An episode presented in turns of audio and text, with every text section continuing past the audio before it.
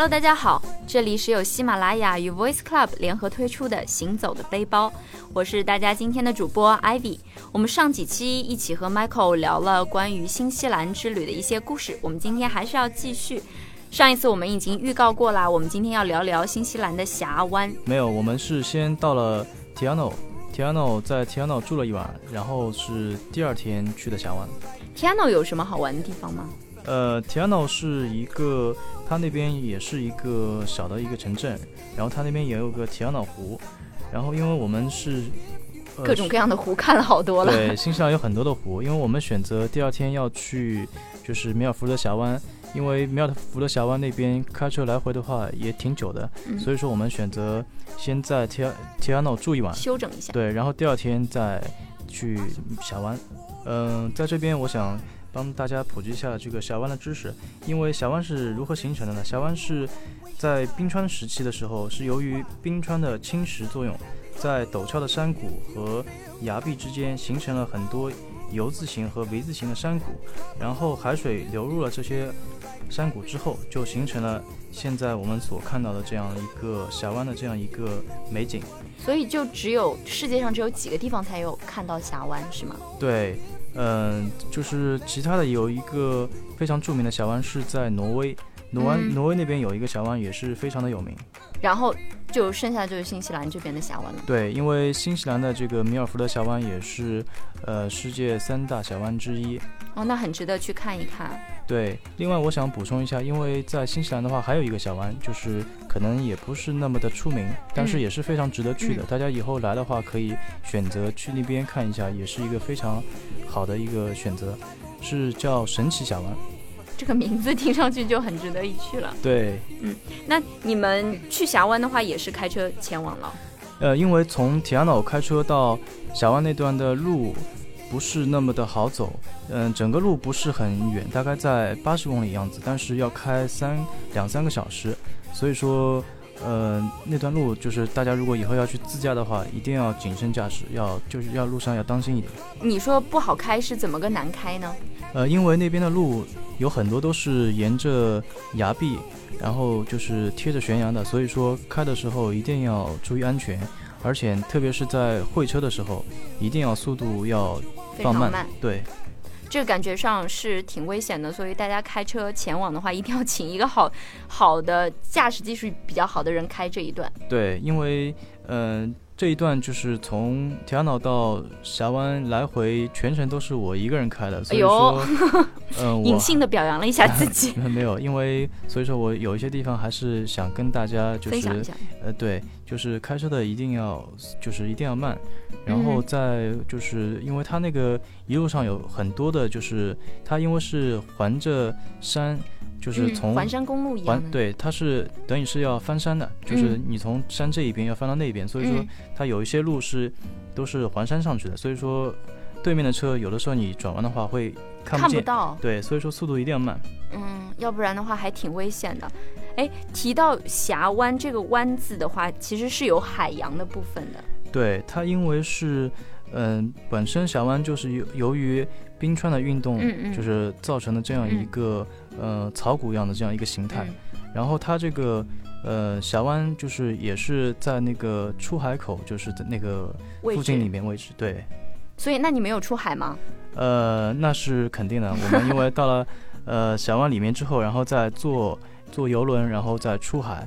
嗯，就是看一些海豚啊、海豹啊之类一些东西，哦对一些动物啊，又是另外一番景象，对，然后啊再开回来，又是三个小时、两个小时这样子。对，因为呃，峡湾那个路上一路上，它是有一年三百六十五天，有三百天都是在下雨的，所以说那哦段路是的确当地非常危险。对当地的新西兰的很多司机都不愿意去开那段那段路，嗯所以说一定要当心。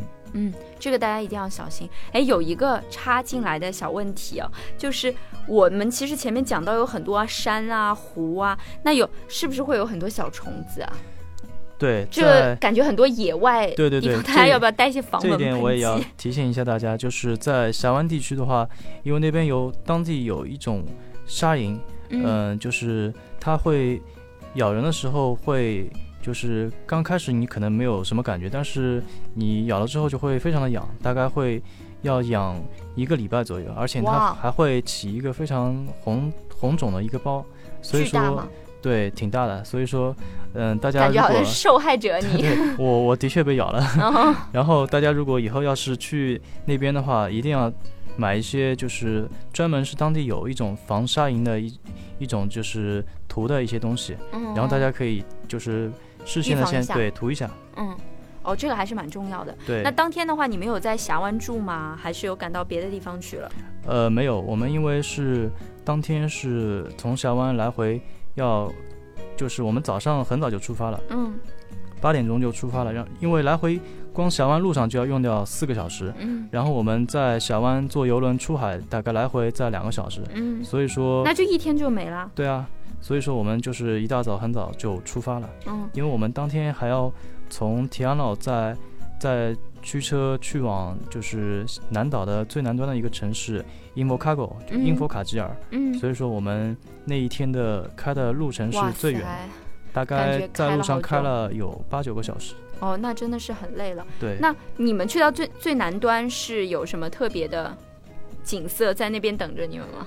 呃，因为怎么说呢，这是一个标志性的一个位置，因为、哦，去过最南端。对它那个地方是，呃，在英佛卡吉尔的再往嗯南是一个叫布拉夫的一个地方，一个小镇，它那个地方是，呃，南半球是最南端的一个地方。哦，对啊所以是一个标志性的行对，所以说我们来了之后肯定要去那边看哦，一下。去那里看一眼。对，嗯，那晚上也没有住在最南端，呃，没有，晚上我们又回到了英佛卡吉尔，哦、住在那个英佛卡吉尔那边，嗯。因为那边的话是，呃，就是南部也算是一个比较大一点的一个城镇嘛，然后各嗯方面都比较方便一点。其实我挺期待听到你们下一个目的地的，因为我之前也有做一点小功课嘛，后面应该就会比较接近丹尼丁这个地方了。呃，对的，第二天我们就去了那个丹尼丁，嗯然后我们一路上还，嗯、去了一下就是纳吉特角灯塔的一个地方，嗯，这个地方也是，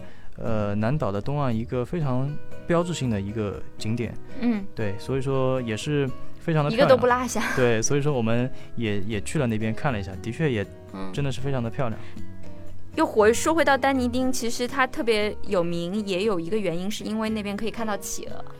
呃，对，在新西兰的很多地方，嗯、可以看到，但是在，嗯、达尼丁在那边可以看到世界上最小的小蓝企鹅。哦，它是蓝色的吗？叫小蓝企鹅。对，它是蓝色的，而且它是它的呃形状是地球上最小的一种企鹅，所以说非常可爱。哦，这个还蛮值得一看的。对，你去到新西兰那么多地方，如果选一个地方让你常住下来，你会选哪里？呃，那我会选丹尼丁，因为我觉得丹尼丁这个地方首先非常的漂亮，而且它这个地方是呃也是南部的一个最大的一个港口，嗯，它这个地方也是交通方便。对它这个地方，而且是非常有英伦的风格，就是嗯有点像苏格兰的那种那种哦，风格，所以说那个丹尼丁也被文化的气息会很重。对丹尼丁也被就是被称称作为苏格兰以外最像苏格兰的一的地方。个地方，对，嗯所以说它还有就是小爱丁堡之称嘛，哦，对，丹尼丁的评价那么高，对那大家都一定要去一去了。对对，非常的漂亮，大家可以去看一下。我们上一期其实有预告到一件非常重要的事，就是说到跳伞。对对对对，那什么时候要跳？跳伞的话就是在呃在瓦纳卡，哦，就下一站了。对，然后我们是从达尼丁，就是第二天就驱车去往了瓦纳卡。要开多久呢？呃，因为这段路基本上是横穿了南岛，所以说嗯大概在三百多公里，要开四个多小时样子。好像起步都必须要开两三个小时是起步的，就两个城市之间。呃，对，因为呃，新西兰是一个就是呃地广人稀的地方，因为整个新西兰大概有四百万的人口，嗯，然后就是有分散。对对，有有一百万是在奥克兰，哦所以说还有三百万是在就是新西兰的其他地方。哦，那真的是地广人稀啊。对对对，哎，那我们来详细的给大家描述一下关于跳伞这件事。它是从飞行的飞机上跳下来，对，是从飞行的飞机上跳下来，因为本身来新西兰之前，就是跳伞对于我来说也是一件我要必须？没有没有，就是我要必须完成的这样一个、哦一个一个一个去体验嘛。呃，因为新西兰也是极限运动的这样一个天堂，所以说嗯我到了这边肯定要去感受一下这个跳伞了。其实很多人的那个三十岁之前的 to do list 里面都有这个 skydiving，对对对对对其实就是跳伞。对有很多女明星好像都有晒了关于跳伞的事情。对，这个我想补充一下，跳伞可以在皇后镇也可以跳。然后瓦纳卡也可以跳，这个就是，嗯、可以看自己的选，择对对对，可以，大家可以根据自己的选择来定一下。我想说，是像电视里看到，好像有自己跳下去的，也有跟教练一起跳下去的那种。呃，那如果你没有经过专业的训练的话，是不允许一个人跳的，因为哦这样的话会、比较危险。呃、危险性会非常的大。嗯，所以说，基本上就是那种呃体验跳伞的话，都是和教练一起跳下来，然后跳下去的感觉是什么？然后跳下来往下跳的话，会有将近二十秒。时间的失重失重的这样一个状态，就要死了的状呃态，是那那没有，但是这种体验是非常的神奇。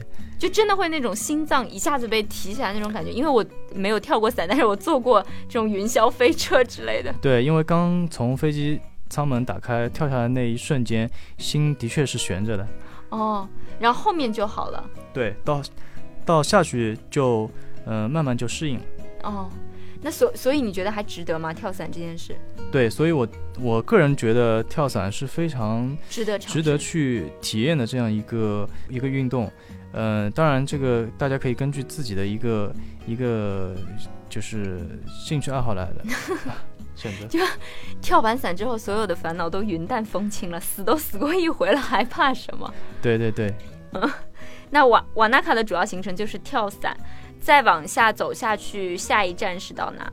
呃，下一站就去往了那个福克斯冰川和约瑟夫冰川。冰川。对，那边嗯等待我们的是直升机徒步，冰川徒步。对，徒步完山之后又徒步冰川，对对对，因为行程真的好赶。因为就是那个地方的直升机冰川徒步是也是非常有名的这样一个哦活动。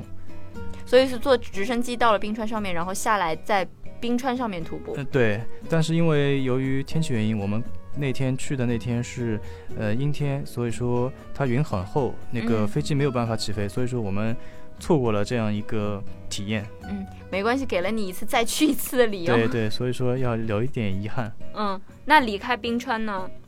呃，离开了冰川，然后我们就去往了格雷茅斯，嗯就是格雷茅斯在就是南岛的西岸。嗯，那它叫 Mouse，它所以它是一个出海口了。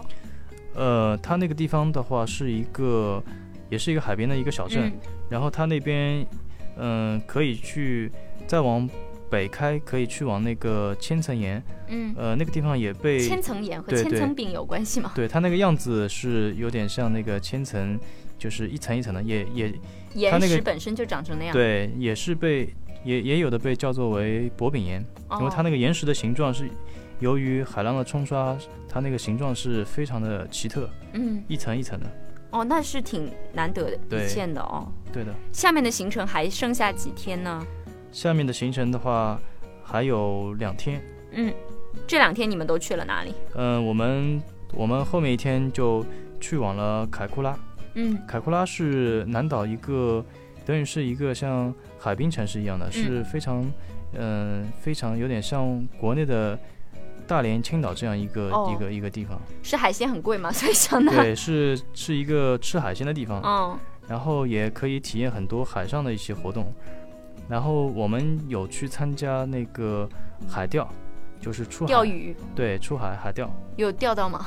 呃，当然有钓到了，而且让最让我们就是比较惊讶的是，我们还钓上了一条鲨鱼，钓钓上了一条蓝鲨，然后呢？放生了吗？还是？当然最后我们还是把它放回了大大海，哦，对 这个还蛮震惊的。对对，非常神奇。嗯，那还有一天呢？你们是到哪边？嗯、然后第二天我们就回到了，就是我们起点基督城，嗯因为我们第二天就是坐飞机还要回奥克兰，嗯，所以也是一个环形这样的对对对，周期也是等于一嗯个环线。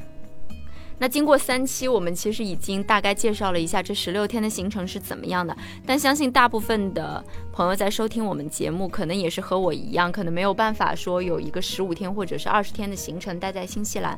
那如果我们的行程只有八九天或者是十天，你会建议说我们就是哪些地方是必去的？呃，如果是行程是在八九天、十天的话，我建议大家可以先，呃，舍弃一下北岛，可以直接飞往南岛的基督城，然后去在南岛开始自己的这个旅途。嗯，那所以一定要去的。对，因为，嗯，如果是在南岛的话，可以大家可以选择去，呃，达尼丁，然后皇后镇，嗯，提卡普，嗯。呃，还有冰川，都是很值得去的地方。哦，这些都是以自然景观为为比较出对出名的地方。嗯，对，因为南部的话，像 Invercargill 和峡湾的话，它是因为存在，就是可能去的话不是非常的方便，所以说也路途比较远，所以说大家可以放弃这些地方。嗯，以后有机会可以再再去。嗯。那我们最后再问两个关于签证和货币的问题。那现在的汇率大概是多少？呃，我们当时去的时候大概是四点四，现在大概是四点三样子。嗯，大家可以查一下。那现在去更好一点。对对，现在的话可能汇率会稍微再低一点。嗯嗯。那签证呢？签证方便吗？呃，签证也挺方便的，因为我们这次的话是都是自己送签的，所以说还是出签还挺快的，大概在一周左右就出签了。嗯，所以也没有特别难的部分，是吗？对对对。嗯，只要大家把那个材料都准备了齐全，嗯，还是比较方便的。嗯，比较容易出签。那这里说一下，Michael 是在魔都上海，所以在上海的朋友的话，可以自己送签，还是蛮快的。对，如果是大家怕麻烦的话，也可以找一些旅行社，可以帮自己就是去代办。对，嗯，应该也是蛮方便的。对，嗯，那非常感谢 Michael 和我们分享了。这么多关于他在新西兰的故事，也和我们一起做了三期节目，非常谢谢 Michael，谢谢你。嗯，谢谢。那请大家来搜索 Voice Club FM 来关注我们，也可以和我们分享你的旅行故事。有可能你有机会坐在这里和我一起聊聊你的故事哦。我是大家的主播 Voice Club 的 Ivy，非常感谢 Michael，谢谢大家的陪伴，我们下期见喽，拜拜，拜拜。